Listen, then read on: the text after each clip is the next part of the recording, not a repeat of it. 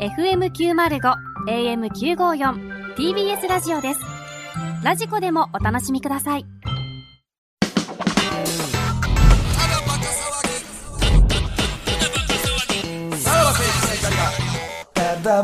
はい、クラウドでございます。はいはいはいはいはいまあまあ、フラットの話もそうなんですけど、ちょっとこの番組のこともね、ちゃんと考えていたいかがなければといなうどうしかどう、したんですかいや、考えていかななければというかですよ。あうんうんあのどうしたの真梅、はい。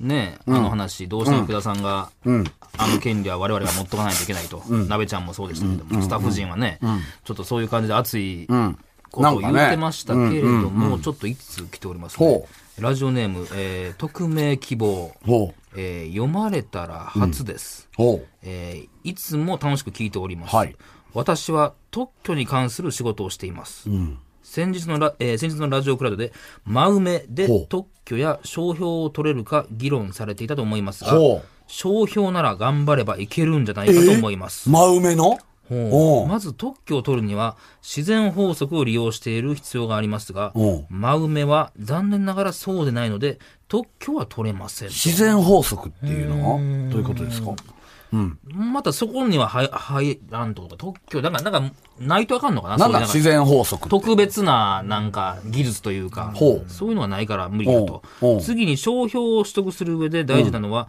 例えば、ペコちゃんでいうところのお菓子といったように、ほう商標えー商標を何に使うか、えー物でもサービスでも何でもいい、を決める必要があることが一つとほ、う商標は他者との識別力を有するか否かが大事であるところほう、仮に真梅という単語が昔からあったとしても、森田さんと東袋さんが真梅を有名にすれば、それもクリアすると思います。うんえーぜひ真梅漫才見てみたいですと。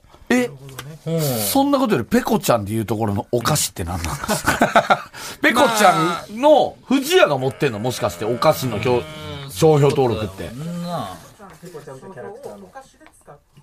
ああ、おおペ真コ、梅はどういう、時に使うんんですかっていう。な。だ真梅湾の時しか使わん ねん。じゃないの。ああ、真梅という芸で、うんうんうんうん。やったら商標登録取れますよみたいなことなんや。ことなんかうんうんうん。だから、今野ブルマがエロ謎かけを商標登録取れるみたいなことですかっていうことなのかまなあまあそういうことか。うん。そういう、まあ、まあだからそれ、まあ特許は無理やけど商標ならいけると。うん。うん。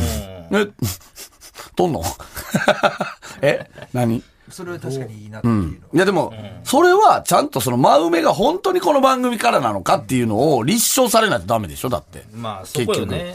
だから、まあそこの情報がちょっと何通か来ております。ほう。えーラジオネームエビサラミ、はいえー選手のクラウドで真梅の発症について議論されていましたが、私が検索したところ小野智樹さんですかねほう智樹さんという声優さんの公式ブログの中にほう真梅という言葉があ2009年うわ10月11日に出てきていましたあ。うわえーここに書かれている素敵なトークで間をつなぐという定義が、ただばかにおける真梅と一致するならば、著作権を主張できないかもしれません。えっ、と、どう、どう言ってんのそのブログでは。方が、真梅をしたと言ってるのか。まあ、とりあえずブブログの中に真梅という言葉が使われてると。でそのブログは、まだあんのここでははないんですけれども、まあそういうふうに言ってる。うんじゃあその、あれやんか。ただブログなんでう、ん。えわかんないじゃないですか。何がブログなんで、うんマグというものを有名にしたとは言えないですよね。有名に、でも真梅という言葉をこの人が一番最初に使ったんじゃないかという立証にはなってるんじゃないですかどうなんですかっていうと、いや、うん。あともう一個思うのが、やっぱりそれを、うん。まあと呼んでるかどうかですよね。間と呼ん、間梅で、えー呼んでる可能性もあるということですかそうなんです。小野智樹さんが。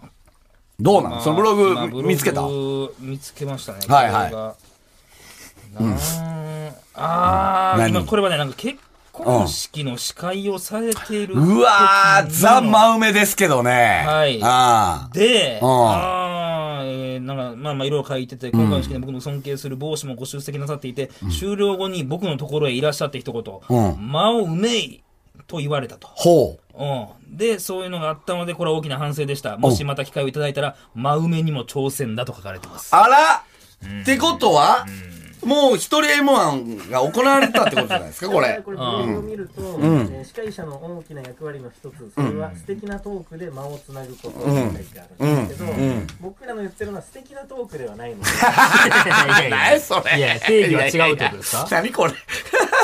でもう一個書きます。はい はい。まだあると。はい。えー、これは何や、えー何なラんジオこネーム、飛行中のコーヒー、えークラウドで話題になった真梅という言葉の件ですが、僕が調べた中だと、2009年、おう11月8日にツイートされたものが一番最初につぶやかれた真梅でした。ほう。しかし、真梅本来の意味で使われてるかどうかわからないので、検討していただきたいですっていうので、なんかね、リツイートリツイートみたいなんで、なんなんか会話してるんでしょうね。おう。うん。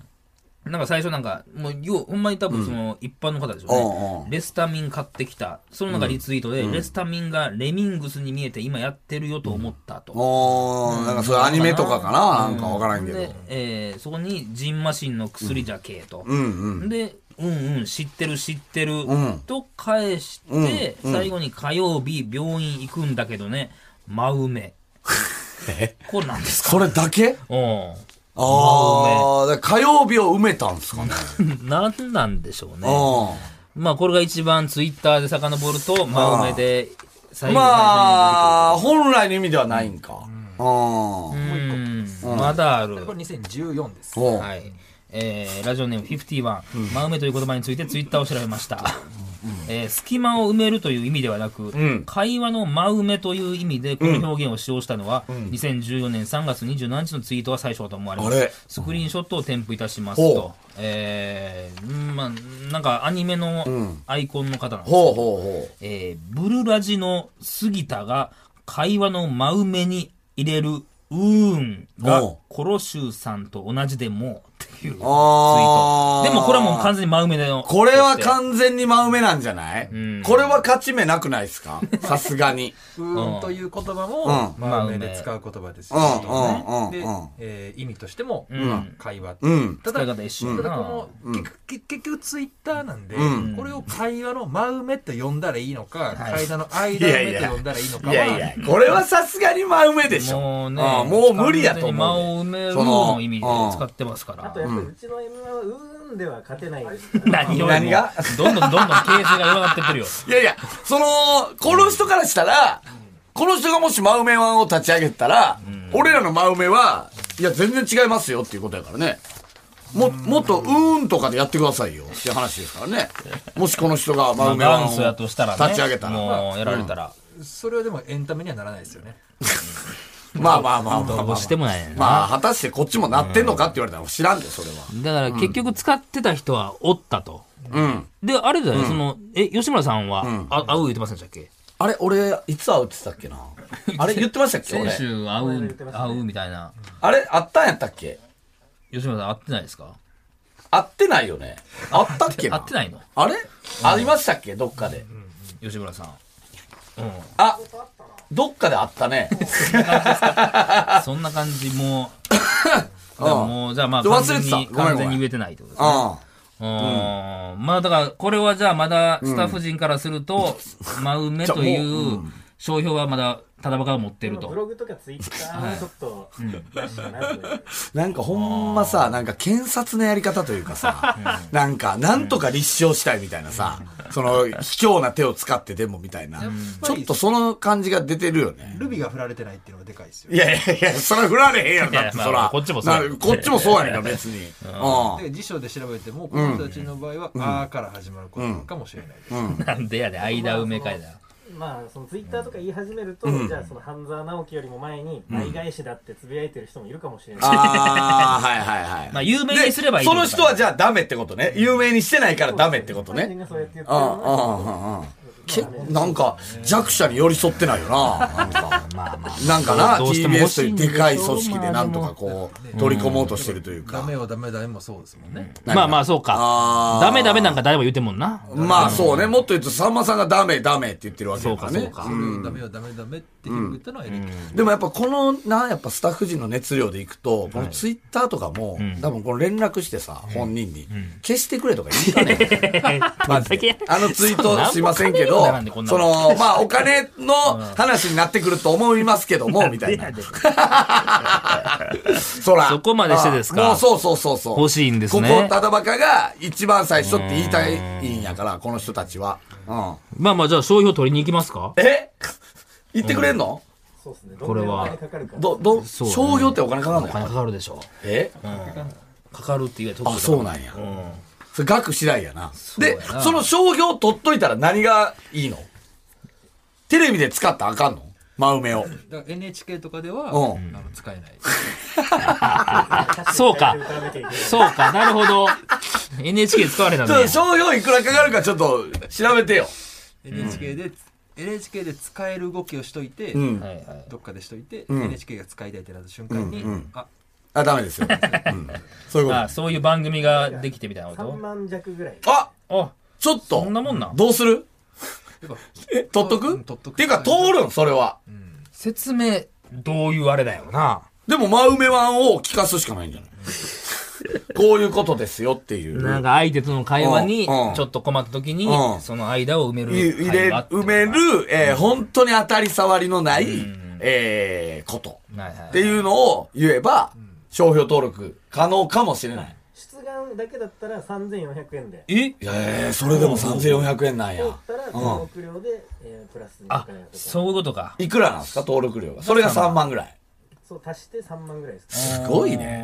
あーちょっとすあごーいな。じゃあこれは、だから、どういうことですねこれさ、じゃあ例えばよ、東袋っていうのも表商標登録できる。まあまあできるやろな。じゃあ名前 NHK で東袋って いう時は、お金もらえるってこと ないです、そんな、そんな時は。ないか確かに ないでない NHK わ特にないわ。ちょっと一個思ったんですうん。けどこんだけ商標でとかってね、他では使えないって言ってますけど、漫才の方の m 1って商標登録し、大丈夫ほんまや。お前でほんまや。大丈こっち夫の方かが危ない。こっちでいっぱい大丈夫でもこっちは真梅ワンですからね。 あの M を真梅と呼んでますっていう、えー、ことなのどうなどうなののな。でも、M1 とか、なあ、あの、ハイフン1とかを商標登録しておけば結構エグくなったんちゃう。うんでもさ、あれは K1 から来てるでしょ。そうか。もともとがあるか。そうよ。K1 が多分一番最初ちゃうかな。そうかようわからんかったの最初。だって K でハイフン1でみたいな。確かにね。うん。じゃないじゃあ別に使ってても OK ってことか。真埋め M1 は。あとまあ営利目的というかなんか全くなんていうんですか、お金取ってなんかやってないかうんら、無料で聞かせてるあー、そうなんそれはええか。うんうんこれでイベントとかを M1 というタイトルでやるのは良くないかもしれない。まあねね。エントリーフィールとかもらい出したら、ああ、それは良くないね。真梅ああ、それは、えーお金がかかってるから良くないな。なんで真梅のためにここまでせなあかんの誰が出たいね、金払ってどうでもいいからな、マジ で。まあでもじゃあちょっとこれは、ただバカとしては、出願ぐらいは出願はすると。はいうんうん。はいはい。あ、じゃあそうしますか。わかりましうた。んまあ引き続きまだこれ使ってる人おったらちょっとこれ情報だけは。でもはい。文字面でやっぱ分かんないですねそうかで。もやっぱり、こんだけ広いネットの海を見渡しても、この3つぐらいしか出てきてないってことですかそうだな。テレビで聞いた覚えもないと。うんうんうん。西ガレージでも使ってたというのは、あらえっとえまあまあなんか言ってはいましたけど、うんうんおおそいやいや。えう。おお DC ガレージ。 ?DC ガレージの方が早いんじゃないのこのラジオより。ちょっとでも文字面なんで、いや、だからい やいや DC ガレージ聞けやいや、聞いたらええやん。それ聞けやあんなもんその自分らすぐ文字面に従うだけやん、言ったら結局。うん。まあまあまあまあ。うんまあちょっとじゃあ引き続きじゃあ情報があればってことこでれすにね。関しては柴田が何も言ってこなかったんで、お、柴田さん柴田さは、そうだって DC ガレー DC ジやガっレージてるややんってるやん。ディレクターですけど、うん。真梅って言ってたんですかもうそ気づかないで欲しいです。何がそれに関しては。何がどういうことどういうこと欲し気いづ。か何やな何いやでねんほしい。これまどうあいうスことルですーした方がええ かじゃあ。はな、なんか闇を。な、なん何かや闇を感じるな、こ何やねんの、もうこの国家の闇を感じるな気づかないでほしい。なんかなんかあんま、り検察側に対しての、なんやろ、これ。あんま何も言われへんねん何それには、ディレクターが言ってるんで。なんやろなんかもうちょっとこれは溢れたらあかんやつやな。多分ああれやな、ほんまやな。これはタブーやな、だから。くれたらあかんメディアの闇ですね。帰り気ぃつけや。 DC ガレージの真上には気づかないでほしい。なんなんそれ。気づかないでくれるかなって言われた。まああんま言われへんね。ああ、RP さんも。そうか悔しいわ、ほんま。ねまあまあ、これはもうこれ以上言われへんと。もうしゃあない。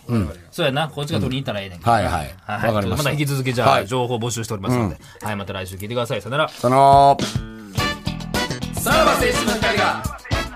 ただバカ騒ぎ。